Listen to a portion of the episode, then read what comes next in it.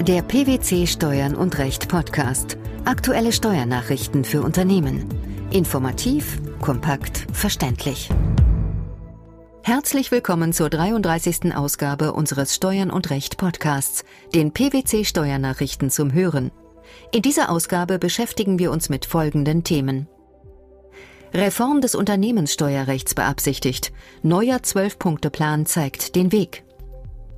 Entwurf eines Jahressteuergesetzes 2013 veröffentlicht. Vielzahl von Einzelmaßnahmen mit weitreichenden Auswirkungen.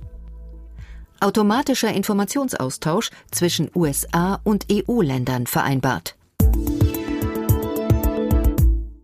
Die Finanzpolitiker der Regierungsparteien machen ernst. Bei einer zweitägigen Klausurtagung in Berlin verständigten sie sich auf ein Zwölf-Punkte-Programm zur Modernisierung und Vereinfachung des Unternehmenssteuerrechts. Das Papier schlägt unter anderem Maßnahmen bei der Verlustverrechnung und der Gruppenbesteuerung vor. Die ins Auge gefassten Schritte zielen nicht nur darauf ab, Unternehmen steuerlich direkt zu entlasten. Sie sollen auch durch ein verlässliches, einfach zu handhabendes und weniger gestaltungsanfälliges Steuerrecht gute Rahmenbedingungen für Investitionen schaffen und den Aufwand der Unternehmen in der betrieblichen Steuerpolitik reduzieren. Ein Sturm im Wasserglas?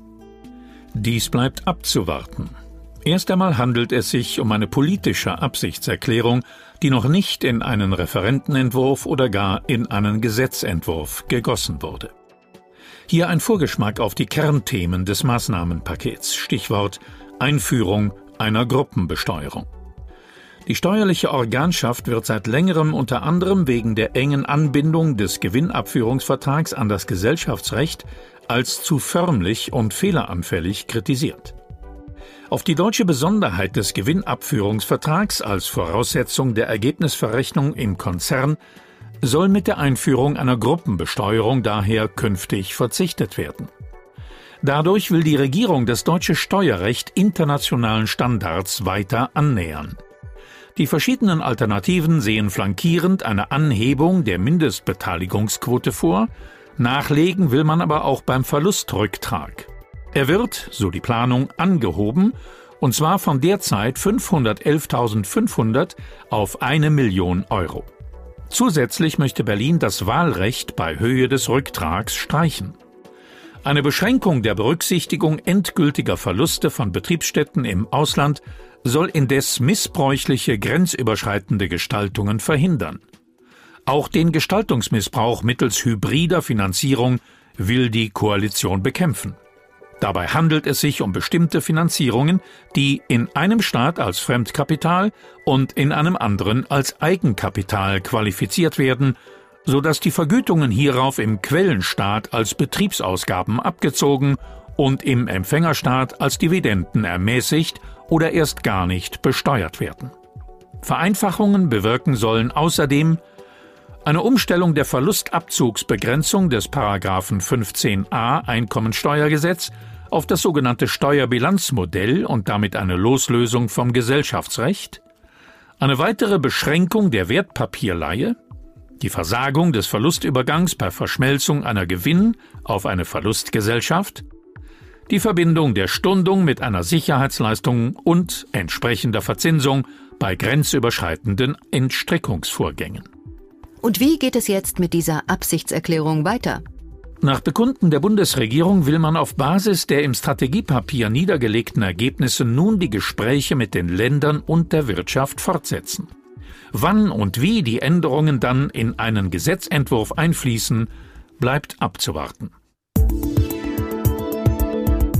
Nicht um eine Absichtserklärung, sondern schon um eine Vorstufe zum Gesetzentwurf geht es in unserem nächsten Thema.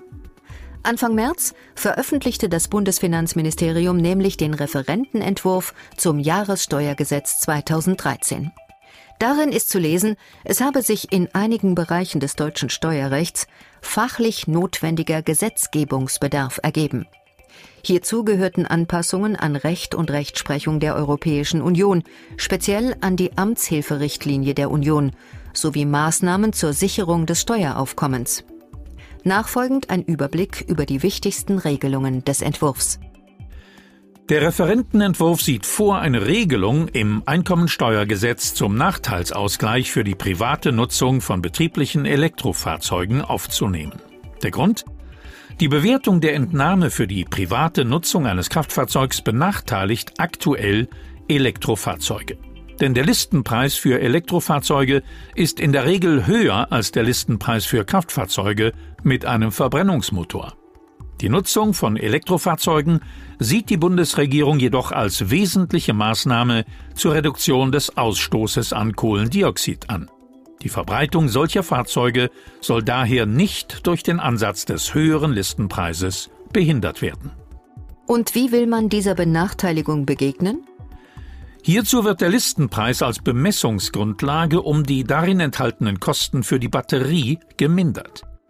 Diese Minderung des Listenpreises ist laut Entwurf allerdings nur dann gerechtfertigt, wenn er durch die andere Antriebstechnologie gegenüber einem Kraftfahrzeug mit Verbrennungsmotor tatsächlich erhöht ist. Die Regelung wird zeitlich beschränkt auf den Erwerb von Elektrofahrzeugen, die bis zum 31. Dezember 2022 angeschafft werden. Sie gilt ab dem Zeitpunkt, an dem das Jahressteuergesetz in Kraft tritt, auch für Elektrofahrzeuge, die bereits im Betriebsvermögen vorhanden sind und für die eine Entnahme oder ein geldwerter Vorteil zu versteuern ist.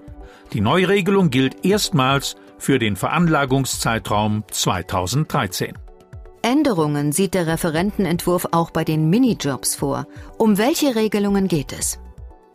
Der Arbeitgeber kann für das Gehalt aus einer geringfügigen Beschäftigung die Lohnsteuer mit einem einheitlichen Pauschsteuersatz von insgesamt zwei Prozent des Arbeitsentgelts erheben und zusammen mit den Beiträgen zur Sozialversicherung an die deutsche Rentenversicherung Knappschaft Bahn See zahlen. Die Änderung geht auf einen Vorschlag des Bundesrechnungshofes zurück, beim Verfahren zur Erhebung der Pauschsteuer die sozialrechtlichen Vorschriften anzuwenden. Nach Ansicht der Rechnungsprüfer ist es sehr aufwendig für die Minijobzentrale, steuerrechtliche und sozialrechtliche Verfahrensvorschriften nebeneinander anzuwenden. Eine weitere Maßnahme im Referentenentwurf betrifft sogar das internationale Spannungsfeld, und zwar den Fremdvergleich. Ja, der Referentenentwurf schafft erstmals eine innerstaatliche Rechtsgrundlage, um den international anerkannten Fremdvergleichsgrundsatz uneingeschränkt auf internationale Betriebsstättenfälle anwenden zu können. Hier folgt er auch dem OECD-Betriebsstättenbericht 2010. Der Grund für die Neuregelung, um den Fremdvergleichsgrundsatz auf internationale Betriebsstättenfälle anzuwenden und auch belastende Rechtsfolgen darauf stützen zu können, reichen die Doppelbesteuerungsabkommen derzeit nicht aus. Die Gesetzesänderung soll klare, an internationale Grundsätze angepasste innerstaatliche Regelungen schaffen. Von den OECD-Regelungen sind dabei nur Betriebsstätten betroffen, die rechtlich unselbstständiger Bestandteil eines Unternehmens sind und keine selbstständigen Rechtsträger. Beteiligungen an einer Personengesellschaft oder Mitunternehmerschaften, die innerstaatlich und abkommensrechtlich ebenfalls als Betriebsstättenfälle gelten, sind von den OECD-Regelungen ausgenommen, da den Gesellschaften die Betriebsstätten ihrer Gesellschaft anteilig zugerechnet werden. Anders als ein Unternehmen im Verhältnis zu seiner rechtlich unselbstständigen Betriebsstätte kann nämlich zum Beispiel ein Gesellschafter mit seiner Personengesellschaft sowie mit einer Kapitalgesellschaft zivilrechtlich wirksame Verträge abschließen. Deshalb betrifft die geplante Neuregelung in 1 Absatz 5 Außensteuergesetz unabhängig von der Rechtsform des Unternehmens, also nur unselbstständige Betriebsstätten. Eine Beteiligung an einer Personengesellschaft oder Mitunternehmerschaft wird hingegen vom neuen Satz 2 in Absatz 1 erfasst, da sich in diesen Fällen, eben wie bei nahestehenden Kapitalgesellschaften, selbstständige Rechtsträger gegenüberstehen. Auf diesem Weg werden Geschäftsbeziehungen von Personengesellschaften und Mitunternehmerschaften den Geschäftsbeziehungen von Kapitalgesellschaften bei der Einkünfteabgrenzung gleichgestellt. Tatbestandsvoraussetzung für die Anwendung des Fremdvergleichsgrundsatzes ist überdies unter anderem, dass eine Geschäftsbeziehung mit einer nahestehenden Person vorliegt. Nach den bisherigen Regelungen sind Geschäftsbeziehungen schuldrechtliche Beziehungen, denen keine gesellschaftsvertragliche Regelung zugrunde liegt. Da zwischen einem Unternehmen und seiner rechtlich unselbstständigen Betriebsstätte keine schuldrechtlichen Beziehungen möglich sind, fehlte es in der Vergangenheit schon an dieser Tatbestandsvoraussetzung, um eine Korrektur der Einkünfteaufteilung zwischen einem Unternehmen und seiner Betriebsstätte durchzuführen. Die Neuregelung ändert auch das. Und was hat es mit der angesprochenen Umsetzung von EU-Recht auf sich?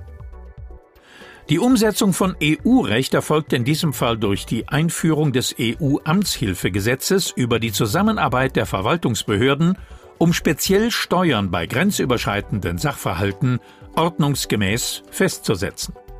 Dazu werden Prüfungsmöglichkeiten und Mindeststandards festgelegt. Außerdem wird der OECD-Standard für Transparenz und effektiven Informationsaustausch für Besteuerungszwecke verbindlich für alle 26 Mitgliedstaaten eingeführt. Das bedeutet, die Mitgliedstaaten sind zukünftig verpflichtet, auf Ersuchen alle für ein Besteuerungs- oder Steuerstrafverfahren erforderlichen Informationen zu erteilen. Davon ausgeschlossen sind reine Beweisausforschungen. International geht es auch bei unseren nächsten Themen weiter. In einer gemeinsamen Erklärung haben Deutschland, Frankreich, Großbritannien, Italien, Spanien und die USA ihre Absicht erklärt, die bilaterale Zusammenarbeit bei der Bekämpfung der Steuerhinterziehung weiter auszubauen. Die beteiligten Länder planen, auf der Grundlage der Gegenseitigkeit regelmäßig Informationen zu erheben, die für die Besteuerung relevant sind und mit den USA automatisch auszutauschen. Die Einzelheiten werden sich aus einer Vereinbarung ergeben, die in den kommenden Monaten erarbeitet werden soll. Was verbirgt sich hinter dem vereinbarten Informationsaustausch genau? Die Ziele und Vorteile der geplanten zwischenstaatlichen Vorgehensweise beschreiben die beteiligten Parteien folgendermaßen. Keine Vereinbarungen mehr zwischen ausländischen Finanzinstituten und US-Steuerbehörde, deutlich mehr Rechtssicherheit und Verfahrenserleichterungen für die Institute und ihre Kunden, Austausch relevanter Daten zwischen in- und ausländischen Finanzbehörden und nicht zwischen Banken und der US-Steuerbehörde, Kostensenkung für die ausländischen Finanzinstitute. Die Reform des Unternehmenssteuerrechts im Rahmen eines Zwölf-Punkte-Plans, der turnusmäßig anstehende Entwurf eines Jahressteuergesetzes 2013 und der automatische Informationsaustausch zwischen den USA und EU-Ländern, das waren diesmal die Themen der 33. Ausgabe unseres Steuern und Recht Podcasts, den PwC Steuernachrichten zum Hören. Wir freuen uns, dass Sie dabei waren und hoffen, dass Sie auch das nächste Mal wieder in die PwC Steuernachrichten reinhören. Steuerliche Beiträge zum Nachlesen finden Sie in der Zwischenzeit unter tax-news.pwc.de.